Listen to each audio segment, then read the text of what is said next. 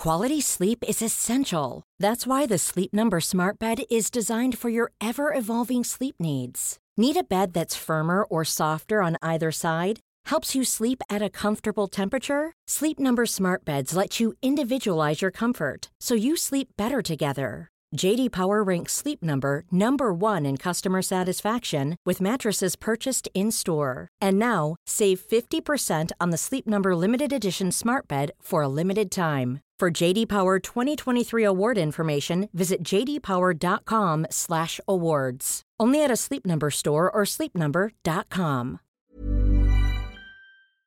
Allô Internet! Aujourd'hui, je vous retrouve enfin pour une vidéo de disparition. Ça fait longtemps que j'ai pas couvert une affaire de disparition. Ça me manquait euh, vraiment. Et je suis tombée sur. Et puis j'ai un torticolis, fait que je suis comme genre un peu pognée. Correct. Euh, sur une affaire euh, vraiment intéressante, américaine. Euh, C'était sur ma liste depuis longtemps. Et là, je sais pas, j'ai revu ça sur Reddit, j'ai dit, ok, c'est sûr que je dois parler de ça. C'est juste trop étrange. Et ça me fait penser à l'histoire de Alyssa Turney, vraiment beaucoup. Donc, on va se lancer dans cette affaire ensemble. Avant de commencer, euh, je vais vous parler du sponsor d'aujourd'hui qui est Anna Luisa. Puis, tu sais, je fais toujours pas mal les mêmes sponsors qui reviennent. Et Anna Luisa, ça fait, je pense, presque deux ans que je fais affaire avec eux. Je suis toujours aussi satisfaite. Anna Luisa, c'est une compagnie qui fait des bijoux avec de l'or recyclé. Donc, c'est de l'or, c'est des bijoux de luxe pour pas très cher. Honnêtement, les prix, ça a vraiment de l'allure. Moi, j'achète comme toujours ça en cadeau à Noël. Je trouve que c'est un cadeau qui se donne très bien. Là, je, vais essayer de faire un petit close-up. Donc, euh, ça s'agence très bien. Ça, c'est un bijou que j'avais déjà de Anna Luisa. Ça, je viens de l'acheter. Ensuite, j'ai ces belles boucles d'oreilles. Très classe, j'adore ça. Et finalement, j'ai cette bague que je viens d'acheter. Euh, c'est tellement beau. Puis, hop, j'ai ce bracelet même que j'avais acheté. Ça fait presque un an ou six mois et je prends ma douche avec tous les jours. Je l'ai jamais enlevé depuis que je le porte. Et euh, il est encore très beau. Donc euh, voilà pour les bijoux. Et ce qui est cool, c'est que c'est surtout de l'or. Donc à chaque bijou que tu de Anna Luisa, ben ça, ça match ensemble. Puis là, en ce moment, il y a comme la plus grosse offre de l'année, fait que ça vaut la peine d'en profiter. C'est l'offre du Black Friday, le rabais du Black Friday. Si tu achètes un bijou, tu vas obtenir 60% de rabais sur le deuxième. Donc ça vaut la peine si tu veux te faire un, comme un match, justement des belles petites boucles d'oreilles en or, une belle chaîne. Comme je vous dis, moi je prends ma douche avec toujours. Elle n'a pas encore terni, mais je sais même pas, je pense pas que ça va ternir vu que c'est supposé être de l'or recyclé. Donc vous pouvez vous acheter ça pour Noël de vous à vous ou pour acheter en cadeau. Ça vaut la peine, c'est une offre limitée. Vous n'avez qu'à cliquer sur le lien dans la barre d'infos pour accéder à cette offre. Donc voilà pour le sponsor. Merci beaucoup Anna Luisa et on se lance dans l'affaire.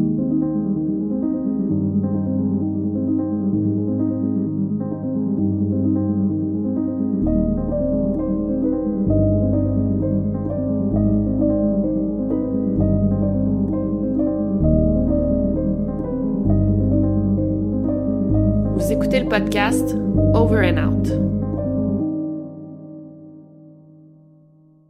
Donc, pour commencer, nous avons Monique Christine Daniels, qui est née le 16 juin 1976 dans l'État de l'Oklahoma. Euh, donc, elle va presque avoir 16 ans, elle a 15 ans.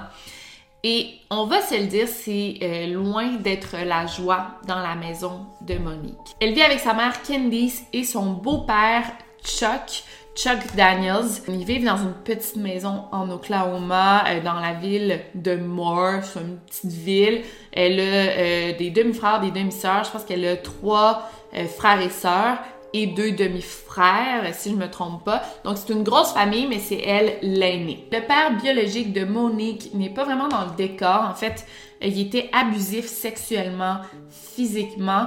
il est envoyé en prison. Et euh, ben, Candice, la mère, l'a divorcé. Et c'est par la suite qu'elle a rencontré Chuck. Euh, et Candice et Chuck travaillent dans l'armée, dans les forces de l'air pour être plus précise. Chuck, c'est un sergent. Euh, ils se sont rencontrés et ils se sont mariés. Et c'était pas mieux avec Chuck qu'avec le père biologique de Monique, pas du tout. Le couple se disputait fréquemment, donc Candice et Chuck, et c'était des disputes violentes, autant au niveau physique qu'au niveau verbal, et même que des fois ils s'en prenaient aux enfants. Euh, fait que c'était pas la joie dans le foyer, c'était dur, c'était pas une belle ambiance. c'est tellement triste de voir que Monique, elle a grandi dans un milieu comme ça parce que comme ses amis le disent, c'était une petite fille qui était euh, super douce. Elle priorisait le bonheur des autres plutôt que le sien, donc elle donnait tout pour ses amis, pour ses frères et sœurs. Et c'était une fille aussi qui avait beaucoup d'ambition. Elle rêvait de devenir docteur, mais en grandissant dans un foyer comme ça, ça devient un petit peu plus difficile. Avant sa disparition, il y a eu un événement assez majeur dans la vie de Monique. La jeune adolescente de 15 ans est tombée enceinte. On dit qu'elle est tombée enceinte d'un garçon de son école. Euh, Puis là, après, j'ai lu des rumeurs que, comme de quoi que est-ce qu'elle aurait pu tomber enceinte de son beau-père? On garde ça en tête avec le reste. C'est une histoire louche en tout cas. Mais Candice et Chuck ne l'ont pas accepté du tout. Bon, c'est sûr qu'elle est très jeune, 15 ans, mais ils ont forcé euh, Monique à se faire avorter. Tu sais, c'est des, gens de l'armée, ils, ils, tolèrent aucun manquement à leurs règles, et là, la plus vieille de la famille tombe enceinte, c'était une insulte pour eux. Fait que c'est à ce moment-là que Monique, elle a décidé de fuguer. Elle a fait une fugue, elle s'est enfuie de la maison. Elle avait peur d'être chez elle parce que justement, elle avait un beau-père violent et là, il était en plus fâché contre elle. Elle a décidé de s'enfuir et à ce moment-là, ses parents, ils ont quand même pris ça au sérieux. Je pense qu'ils l'ont reporté disparu. Euh, ils l'ont cherché dès qu'il y avait un appel comme de quoi que Monique pouvait être aperçue à un endroit. Ils partaient pour aller la chercher. Ils étaient inquiets. OK? Encore là, gardez ça en tête. Monique fugue, ses parents sont inquiets. Par contre, il y avait des amis de Monique qui savaient elle était où. En fait, elle s'était réfugiée chez une de ses amies. Elle se cachait de ses parents carrément. Puis là, un moment, après quelques jours, voire quelques semaines, j'ai pas l'information, mais au bout d'un moment, ses amis l'ont convaincue de retourner chez elle, de terminer euh, cet événement. Va, retourne chez toi, là, tes parents s'inquiètent. C'est ce qu'elle a fait. Mais en rentrant, c'était loin d'être la joie. C'était pas comme, OK, on oublie tout, on laisse ça derrière nous, on est content de te revoir à la maison. Pas du tout. Il y avait beaucoup, beaucoup de tension entre Monique et son beau-père et sa mère, mais surtout, surtout son beau-père. C'est en juin 1992 que euh, Candice, la mère de Monique, elle, elle a quitté pour une fin de semaine. Elle est partie elle faisait une tournée avec la chorale de l'église. Elle est partie avec son fils Brian, qui est le frère de Monique. Ils sont partis justement en tournée. Quand ils sont revenus à la maison, Chuck a tout simplement dit à Candice, Monique est encore partie. Donc, elle avait encore fugué. Mais là, cette fois-ci, il y avait quelque chose de différent. En fait, la maison était en désordre, OK? Candice revient de son voyage, sa fille est disparue, elle a fugué, et là, la maison est en désordre. Et ça, c'est Angélique, la sœur de Monique, qui nous le dit, et c'est elle qui c'est comme celle qui s'est le plus éloignée de sa famille et qui a un recul par rapport à la situation, c'est elle qui nous donne toutes ces informations-là. Donc Angélique se rappelle que cette fin de semaine-là, elle est rentrée chez elle, Monique avait disparu et la maison était en désordre. Et c'était anormal parce que c'est un couple de l'armée. La maison, normalement, elle est impeccable. Il n'y a rien qui traîne, il n'y a pas une tâche. Le ménage de la maison est super important. Et là, la maison est en bordel. Il y a des bouteilles de bière qui traînent dans la maison. Il y a des botches de cigarettes sur le dessus de la cheminée. Et il y a une boîte d'un test de grossesse. La boîte est vide et elle traîne sur le comptoir de la salle de bain. Tout ça est extrêmement étrange. Mais d'un autre côté, Monique venait tout juste de fuguer. Elle avait déjà fugué une fois. Ses parents se sont dit, bon, elle a fugué une deuxième fois, donc ils s'en préoccupaient pas trop. Et parfois, il lançait même des phrases, il faisait un bon souper en famille, et euh, la mère de Monique, Candice, elle disait, ben tu sais, si Monique voulait être ici, elle serait ici présentement. Et plus le temps avançait, plus il faisait comme si Monique n'avait jamais existé. on effaçait toute trace de l'existence de Monique dans la maison, même que on était rendu à un stade que c'était interdit de parler de Monique dans la maison. Monique était devenue un sujet tabou.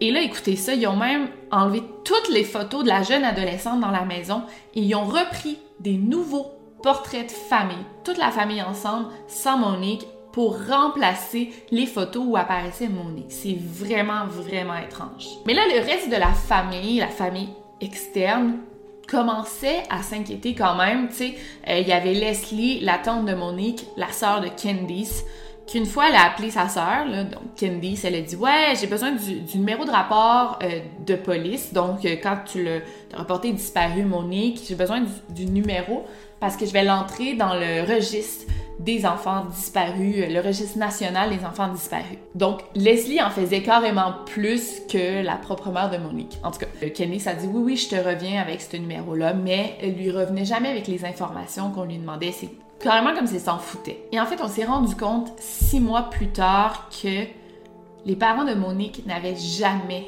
signalé la disparition de la jeune adolescente de 16 ans.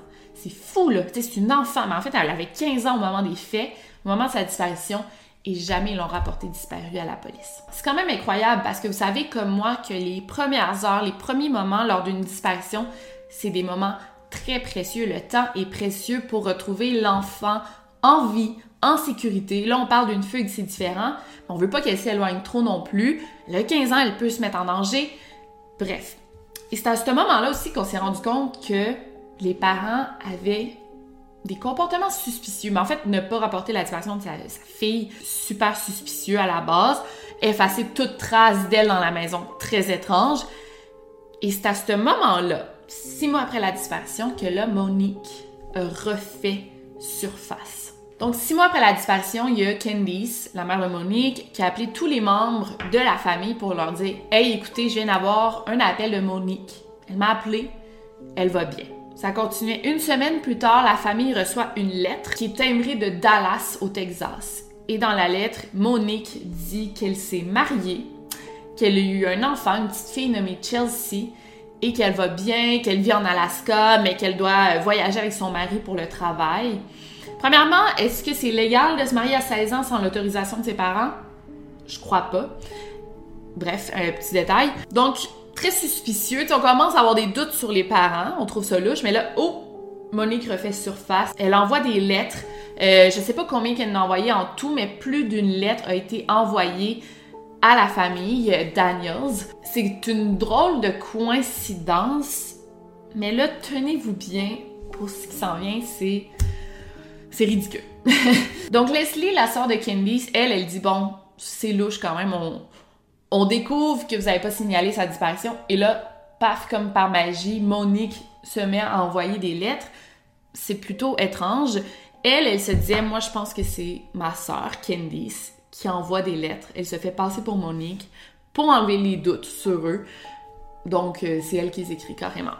Donc, Leslie va à la police, va au poste de police, elle explique toute la situation. Déjà là, les policiers trouvent ça très étrange, le comportement des parents. Ils ont des doutes envers eux aussi, surtout le fait qu'elle n'ait pas signalé sa disparition. Donc là, les policiers demandent à Candice d'amener les lettres au poste de police pour qu'on puisse analyser l'écriture des lettres avec euh, d'anciens travaux scolaires que Monique a fait pour savoir si c'est bel et bien la même personne qui écrit les lettres. Mais là, la veille de la rencontre prévue avec le spécialiste, un spécialiste en calligraphie ou je sais pas trop quoi, la veille de la rencontre, il y a un cambriolage chez les Daniels. Donc, il y a plusieurs meubles qui sont renversés. Il y a des CD qui sont volés. Et comme par magie, les lettres écrites par Monique disparaissent. Écoutez, c'était pas vraiment surprenant parce que tout le monde savait à la base que c'était probablement pas Monique qui avait écrit les lettres. On pensait que c'était Candice, non? Mais là, tout ce scénario, faire un faux cambriolage, ils ont carrément quelque chose à cacher. L'affaire, c'est que c'était pas Candice qui avait écrit les lettres. Tenez-vous bien, Chuck avait demandé à sa fille, Angélique, d'écrire les lettres en lui disant Écoute, ta mère Candice ne va pas bien. Elle est suicidaire depuis le départ. Quality sleep is essential. That's why the Sleep Number Smart Bed is designed for your ever evolving sleep needs. Need a bed that's firmer or softer on either side? Helps you sleep at a comfortable temperature? Sleep Number Smart Beds let you individualize your comfort so you sleep better together. JD Power ranks Sleep Number number 1 in customer satisfaction with mattresses purchased in-store. And now, save 50% on the Sleep Number limited edition Smart Bed for a limited time. For JD Power 2023 award information, visit jdpower.com/awards. Only at a Sleep Number store or sleepnumber.com. De euh, Monique depuis sa fugue. Et là, je pense que si elle reçoit des lettres de Monique, ça va lui faire du bien. Peux-tu m'aider avec ça?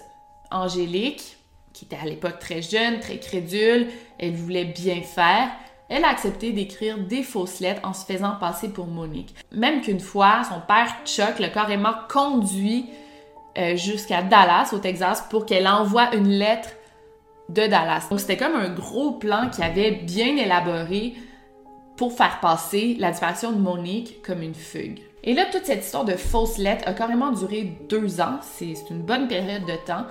Et après deux ans, Angélique s'est rendue compte que bon, c'était pas correct d'écrire des fausses lettres. Elle a vieilli et elle commençait à avoir peur de son père Chuck. Elle savait qu'elle vivait dans un environnement malsain. Puis en plus de ça, Chuck lui faisait toujours des menaces en lui disant qu'elle allait l'envoyer dans une école militaire si elle ne lui obéissait pas. Et ben, Angélique le croyait. Donc ce fut maintenant à son tour de faire une fugue. Angélique s'est enfuie, elle s'est rendue au Michigan chez sa tante Leslie. Elle est allée s'y réfugier. Elle avait peur, elle avait carrément peur de ses parents qui étaient abusifs verbalement, physiquement. Elle ne voulait pas rentrer chez elle. Et c'est rendu chez Leslie que Angélique, elle a raconté toute l'histoire des fausses lettres, que c'était elle qui écrivait les lettres depuis le début. Et c'est à ce moment-là que Leslie, elle s'est dit qu'est-ce que Chuck a fait à Monique? Et là, elle a commencé à se demander si Monique n'avait pas été victime d'un meurtre. Et c'est quand même fou quand il pense parce qu'au moment qu'Angélique a fugué, genre immédiatement ses parents l'ont signalé à la police, l'ont rapporté à la police sa disparition. Ils étaient super inquiets. Donc pourquoi ils n'ont pas fait la même chose pour Monique? Tu sais, t'as une fille qui fugue, t'as rapporté à la police, mais pas l'autre. Tu sais, ça n'a pas de sens. Et c'est à ce moment-là aussi, au moment de la fugue d'Angélique, qu'on a finalement rapporté la disparition de Monique à la police 22 mois plus tard. 22 mois, c'est fou comment il y a du temps précieux qui a été perdu. Donc les enquêteurs ont décidé d'interroger euh, Chuck et Candice par rapport à la disparition de Monique. Chuck a admis avoir faké les lettres et en fait c'était Angélique qui avait fait un faux, appel euh, en se faisant passer pour Monique. Il a admis tout ça, mais en même temps on a les, les, enquêteurs n'ont pas vraiment de preuves contre les parents, ils ne pouvaient rien faire. Ils leur ont demandé de se soumettre au polygraphe. Ils ont refusé. On peut pas les obliger. Il y a tellement des lois, là, c'est difficile d'accuser quelqu'un comme ça sans preuve. On a ensuite interrogé des membres de la famille, des amis de Monique, euh, des voisins. Il y a un voisin qui se rappelle que la soirée de la disparition de Monique, il l'a vu embarquer dans un pick-up truck, dans un pick-up euh, Chevrolet bleu. Elle a embarqué, puis en même temps, elle a embarqué plein de ses vêtements, comme si elle se préparait à fuguer. Le pick-up était conduit par un homme blanc non identifié. Et rappelez-vous, cette journée-là, Candice avait quitté euh, avec sa chorale de l'église pour tout le week-end, et Chuck, il est parti pour un voyage improvisé de pêche avec tous ses enfants, donc il n'y avait personne à la maison. Il y a aussi la petite Angélique qui commençait enfin à parler. Avec l'aide de sa tante Leslie, elle a porté plainte contre ses parents pour maltraitance et négligence envers elle, envers des enfants en fait. Et après ça, euh, Angélique et Leslie ont commencé à apparaître dans les médias pour parler de la disparition de Monique, qui ont fait quand même des gros médias, des gros plateaux télé. Et là, la disparition de Monique s'est enfin médiatisée. Et les filles n'avaient pas peur de dire qu'il y avait des forts doutes contre euh, Chuck et Candice Daniels. Et plus l'affaire se médiatisait, plus Chuck et Candice sentaient qu'ils étaient dans l'eau chaude. Euh, et là, Chuck a comme reçu une mutation, comme par hasard, il a reçu une mutation et il s'est fait transférer euh, sur une base militaire en Allemagne. Donc, toute la famille s'est carrément sauvée. Toute la famille, sauf un enfant, le petit Andrew de 13 ans, qui à son tour, a aussi fugué. C'était le troisième enfant de la famille Daniels à fuguer. Ça donne une bonne idée de comment va la famille. Il a fugué un moment, mais finalement, il est retourné à la maison et il est parti en Allemagne. Puis là, écoutez bien ça. ce n'est que quelques années plus tard, soit en 2013, bon, une vingtaine d'années plus tard, qu'à un moment, euh, Andrew, rendu un adulte, appelle sa sœur Angélique en pleurant. Angélique, elle, est rendue mariée avec des enfants, mais là, son frère l'appelle, il pleure, puis il dit juste Elle parlait pas. Elle parlait pas. C'est tout ce qu'il dit. Et Angélique, elle a tout de suite compris de qui il parlait. Donc, elle a laissé parler son frère, qui lui a raconté qu'est-ce qui s'est passé la fameuse journée du 2 juin 1992. Donc, de ce qu'il se souvient, là, ça fait longtemps. Il y avait eu une grosse dispute entre Monique et son beau-père Chuck. Grosse dispute intense. Et là, un moment, Chuck a juste dit OK, les enfants, on part, tout le monde, on part, on s'en va en voyage de pêche. Ce qui est plutôt étrange parce que cette journée-là, il pleuvait des cordes. Il pleuvait énormément. Avant de partir, Chuck a dit à ses enfants euh, d'aller dire bye à Monique qui était dans sa chambre. Andrew se rappelle que tous les enfants attendaient comme en file pour dire bye à Monique, mais il n'avait pas le droit d'entrer dans la chambre, il fait juste lui parler à travers euh, la porte de la chambre qui était un petit peu entr'ouverte. On fait voir à l'intérieur, mais à peine. Et les garçons lui disaient bye et Monique ne répondait pas. Et Andrew se rappelle d'avoir vu Monique couchée sur le sol. Elle avait les jambes croisées et elle ne bougeait pas. Après ça, la famille est partie pour leur voyage de pêche improvisé. Il pleuvait à bord debout et sont partis sans leur canne à pêche. Ils ont conduit environ heures. Ils se sont arrêtés dans un McDo, McDonald's, pour manger. Et ils sont rentrés à la maison. Fait ils sont même pas allés pêcher. En rentrant, Chuck a stationné sa voiture dans le garage. Il a dit à ses enfants de rester dans la voiture, de ne pas bouger. Ses enfants ont attendu une heure dans l'auto, dans le garage. On ne sait pas ce que Chuck faisait à l'intérieur. Après, il a dit à ses enfants qu'il pouvait rentrer. Andrew se rappelle d'être entré dans la maison, puis il y avait une ambiance tellement lourde tellement creepy, puis il était pas capable de l'expliquer. Il se rappelle aussi d'être allé dans la salle de bain et que les rideaux de douche étaient tirés, étaient tous fermés. Et juste en entrant là, dans la salle de bain, il a eu peur. Il a jamais regardé ce qu'il y avait dans la baignoire. Mais avec du recul, il est pas mal sûr que c'était le corps de Monique qui était couché dans le bain. Il n'a pas eu le temps de regarder parce que Chuck a dit à ses enfants Ok, allez vous coucher, allez dans vos chambres, go, go, go. Les enfants sont allés dans leur chambre. Chuck a verrouillé chacune des portes des chambres et il a quitté. Pendant deux jours, les enfants sont restés enfermés dans leur chambre. À un moment, Chuck est revenu, il a pris un de ses fils, il l'a amené avec lui et il est reparti. Ce fils en question se rappelle de pas grand-chose. ça fait longtemps, ça a dû être un moment, je pense, traumatisant pour tout le monde. Mais il se rappelle d'être assis sur la banquette arrière et il y a comme un gros baril d'huile à côté de lui. Il a jamais demandé c'était quoi mais c'est tout ce dont il se rappelle. Donc c'est tellement troublant, ce témoignage-là. Mais d'un autre côté, il y a le plus jeune des enfants, qui s'appelle Charlie, qui lui dit Mais non, je me rappelle, avant qu'on parte pour le voyage de pêche, il est entré dans la chambre de Monique. Il lui a fait un câlin. Monique a dit Hey, je m'excuse de ne pas pouvoir y aller avec vous, je suis malade. Amusez-vous, profitez de la journée. Et il est parti. Donc ça vient contredire un petit peu la version de Monique qui est couchée sur le sol. Mais c'est le plus jeune. Est-ce qu'il s'est fabriqué ce souvenir-là pour se, rassurer? On le sait pas. Il y a aussi le témoignage du voisin qui aurait vu Monique. Que c'est ça qui est bizarre dans cette histoire, on sait pas qui croire. Après cette confession de Andrew en 2013, Angélique a amené son frère au poste de police pour qu'il raconte tout ça, tout ce dont il se rappelait. Les policiers l'ont pris au sérieux et sont allés fouiller dans la cour de l'ancienne maison des Daniels pour voir s'il n'y avait pas le baril d'huile ou ben, carrément le corps de Monique. Ils n'ont rien trouvé. En même temps, je me dis, si c'est parti pendant deux jours, il l'aurait pas enterré dans sa cour. Mais d'un autre côté, je me rappelle, les garçons étaient enfermés dans leur chambre, fait qu'ils n'auraient pas pu voir qu'est-ce qui se passait dans la cour. Bref, euh, Monique n'a pas été retrouvée. Donc c'est tout ce qu'on a comme information. Je me demande vraiment ce qui s'est passé. Est-ce qu'elle a fait une véritable fugue? Peut-être qu'elle est toujours en vie. Mais d'un côté, je me dis, si elle est toujours en vie, elle voit sa sœur Angélique qui fait toutes les démarches pour la retrouver. Elle est active sur Facebook. Elle pourrait très bien lui écrire pour lui dire Écoute, Angélique, je suis en vie, j'ai pas envie de revoir ma famille, mais je suis en vie. Moi, je pense vraiment à l'hypothèse du meurtre. Je pense que c'était peut-être un accident. Là, j'excuse tellement pas le beau-père. Vraiment pas. Tu sais, c'est un homme violent, on le dit. Peut-être qu'il l'a battu un peu trop fort, puis il l'a tué. Peut-être qu'en apprenant qu'elle était toujours enceinte, qu'elle s'était pas fait avorter, il a battu sa fille un peu trop fort, puis il l'a tué. Aussi, ben, il y avait des théories, j'ai lu, il y en a qui pensaient que peut-être le bébé était de lui, s'il était euh, physiquement abusif, est-ce qu'il l'aurait agressé sexuellement? C'est pas connu qu'il agressait sexuellement ses enfants. On sait pas, écoute, ça a l'air d'un méchant malade.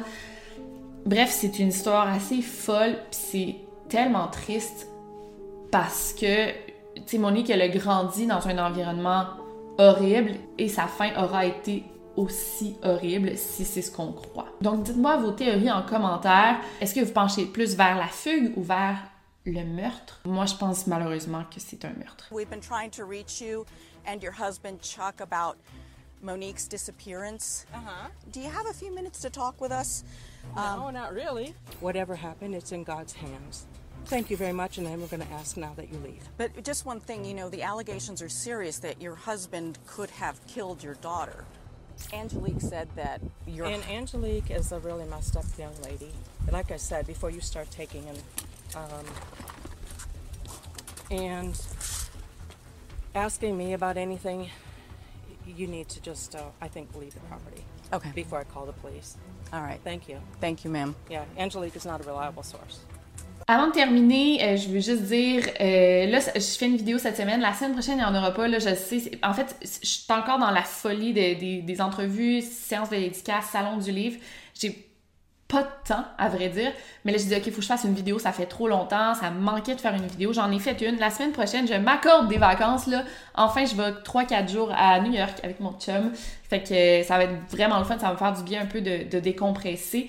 Et je pense qu'à partir du 12 euh, décembre, je reviens là, sur une base régulière. Je vais faire des vidéos à chaque semaine, comme avant. Ça se peut que des fois, j'en fasse pas, là, genre une semaine, si j'ai... En tout cas, ça se peut, là. Je. Maintenant, je m'accorde le droit à prendre une semaine off si je vais pas bien, si je- j'ai pas le temps. Mais euh, dans le meilleur des mondes, là, je vais revenir sur une base régulière à partir du 12 euh, décembre. Donc, euh, partez pas, désabonnez-vous pas. C'est juste, ça a été une période assez achalandée. Ça a été une période complètement folle. J'ai été super contente de vous rencontrer en France, ceux que j'ai rencontrés. Et au Québec aussi, j'ai fait une séance de dédicace à Québec. Montréal s'en vient. Euh, je suis super contente d'être de retour puis de, de retrouver un petit peu ma routine. Salut tout le monde! Fait qu'il va y avoir une vidéo, là je suis dans mon lit, live de mon lit. Euh, il va y avoir une vidéo la semaine prochaine, fait que cheers to that. On se voit euh, la semaine prochaine pour une vidéo super intéressante que je vais filmer, même des bouts à New York. Je suis désolée, j'ai de l'air folle. Mais c'est ça qui est ça. Fait que voilà. Et sinon, ben pour Annalisa, si ça vous intéresse, n'oubliez pas de cliquer sur le lien dans la barre de description. Euh, juste en cliquant sur mon lien, vous faites des achats à partir de mon lien et ça m'encourage et ça m'aide à, à garder mes sponsors et à continuer de faire des vidéos comme celle-ci. Donc euh, sinon, c'était Victoria Charlton. N'oubliez surtout pas de garder l'œil ouvert. Peut-être que Monique, elle habite au Québec. Peut-être que Monique est encore vivante dans le fond. C'est pour ça que je dis souvent ça. Garder l'œil ouvert. Faut être alerte à ces petits trucs-là. Over and out.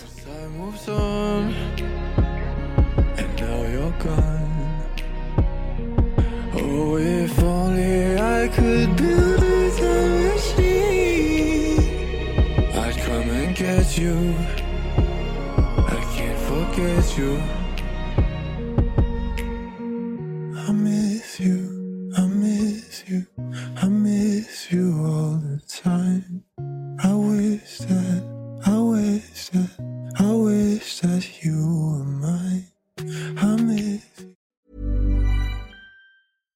When you make decisions for your company, you look for the no brainers. And if you have a lot of mailing to do, stamps.com is the ultimate no brainer. It streamlines your processes to make your business more efficient, which makes you less busy.